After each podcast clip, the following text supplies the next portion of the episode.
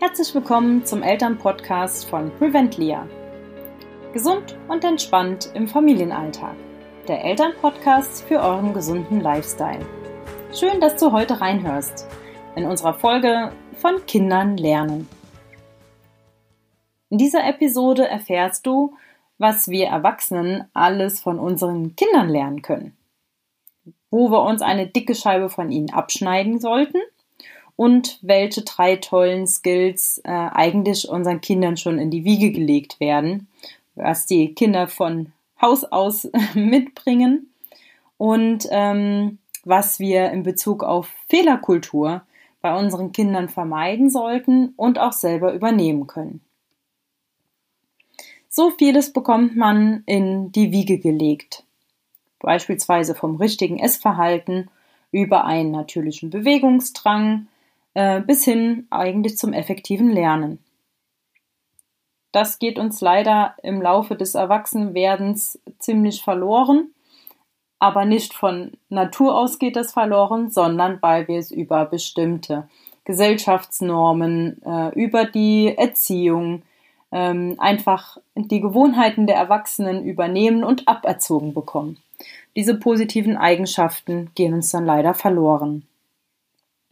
Und diese verlorenen Eigenschaften sind oft dann Gewohnheiten geworden und eingefahrene Strukturen.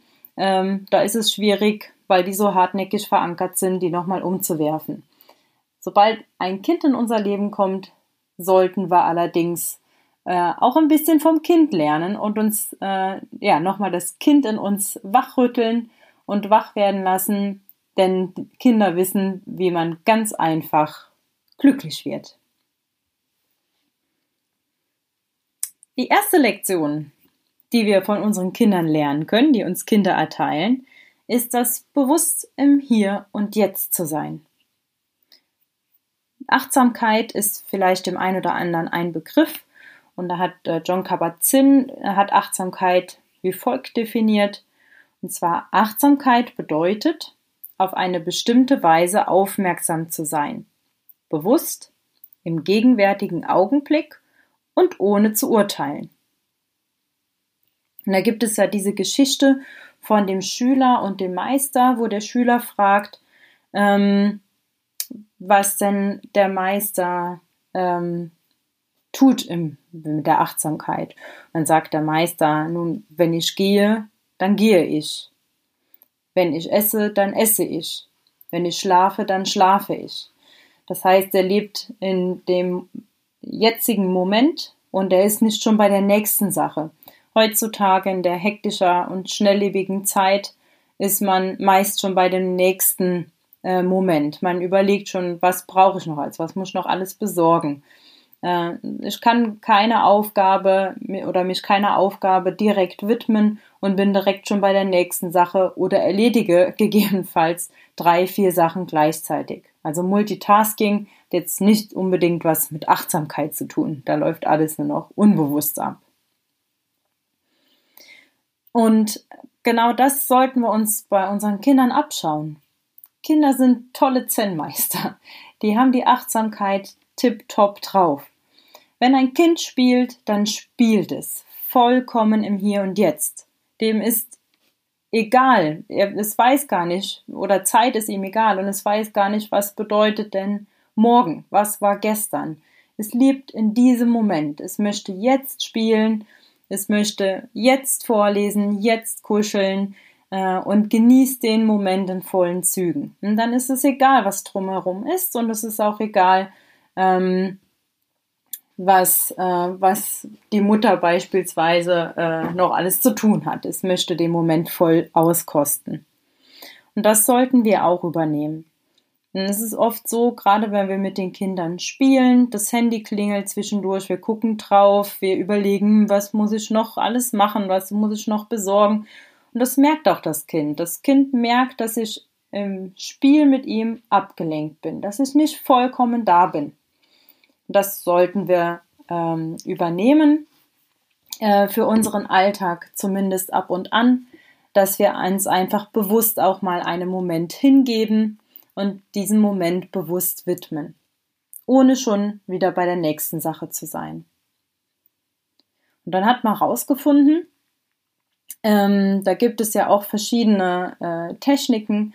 Beispielsweise, wenn jetzt ein Kind auch draußen ist äh, in der Natur und es ist ja eigentlich so ein, ein Kind ist ein kleiner Entdecker, ist ein Forscher, es erforscht verschiedene Sachen. Wenn es draußen in der Natur ist, schaut es sich genau an, welche Farben sieht es, welche ähm, Tiere, welche Insekten sind da, welche Pflanzen, welche Blumen, welche Gerüche und Geräusche nimmt man wahr. Äh, und das entspannt ja auch total. Da gibt es Studien, Forscher, die herausgefunden haben, dass äh, es alleine schon genügt, einen grünen Baum 60 Sekunden mal anzuschauen und das unseren Stresspegel schon enorm senkt. Ja, und deshalb ist beispielsweise Waldbaden ja auch zum Trend geworden gegen Stress, zur Stressbewältigung. Also achtsam sich auch mal die Umwelt anzuschauen und wie ein Kind etwas zum ersten Mal sieht, das auch zu übernehmen und sich mal anzuschauen, was bietet denn hier meine Umwelt mit, vollen Zügen mal zu genießen und wahrzunehmen. Also bewusst im Hier und Jetzt zu sein. Zweite Lektion, die unsere Kinder toll machen, das ist der natürliche Bewegungsdrang. Den sollten wir auch nochmal übernehmen. Und nicht dem Kind unbedingt sagen, zappel doch nicht so viel. Bleib sitzen, hör auf rumzulaufen. Denn man weiß heute, sitzen ist ja das neue Rauchen.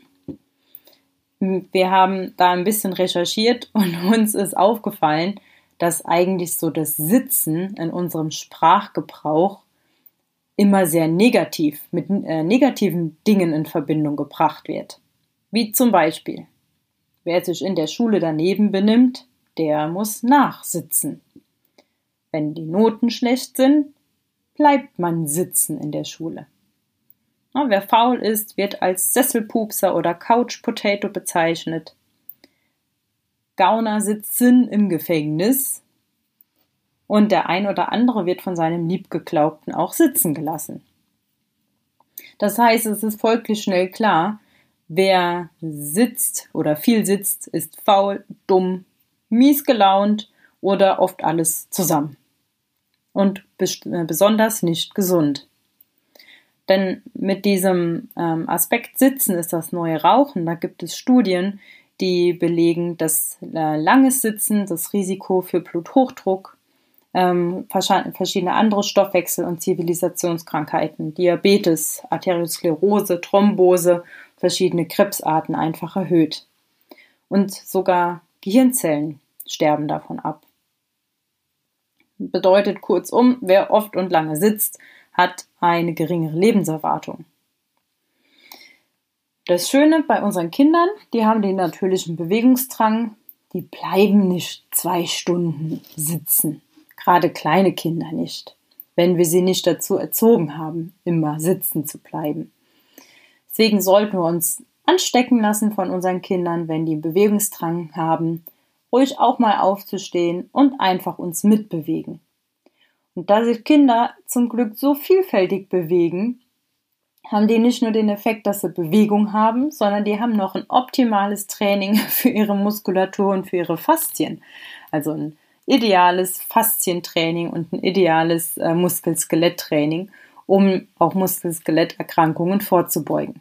Das sollten wir einfach mal nachtun und unser Kind nicht zu einem Couch Potato verführen. Dritte Lektion.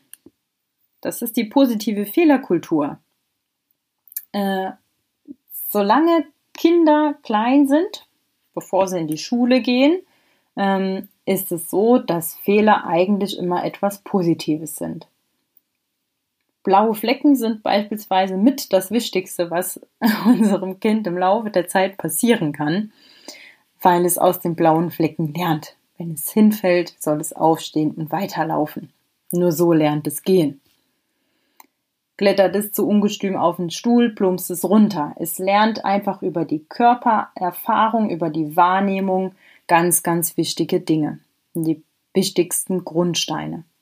Wenn es einen Turm schief baut, fällt er um. Das heißt, ich muss ihn anders bauen und lerne so, wie es funktioniert. So ein Kind lernt ein, immer in dem Schema, in dem Muster Fehler, Irrtum, Neuversuch, Erfolg. Ab der Schulzeit sind auf einmal Fehler, wenn ein rotes F an der Seite steht und die Note dadurch schlechter wird, etwas Schlechtes, nicht mehr etwas Positives, aus dem ich lernen kann, sondern ein Fehler ist dann immer etwas Schlechtes und das Kind fängt sich an, für die Fehler zu schämen. Und das zieht sich auch bei uns Erwachsenen durch. Wenn wir einen Fehler machen, gibt's in der Regel irgendwie einen Tadel. Ich muss ihn wieder ausbaden. Ein Fehler gemacht, dann schämt sich ein Erwachsener. Der gibt den Fehler ungern zu. Weil ein Fehler ist grundsätzlich was Positives. Nur aus dem Fehler kann ich besser werden und lernen. Ähm, und das sollten wir als Erwachsener irgendwo auch übernehmen. Dieses Muster von unseren Kindern. Ein Fehler gemacht, es war ein Irrtum, ich muss reflektieren, was war das, ich mache einen Neuversuch und habe den Erfolg.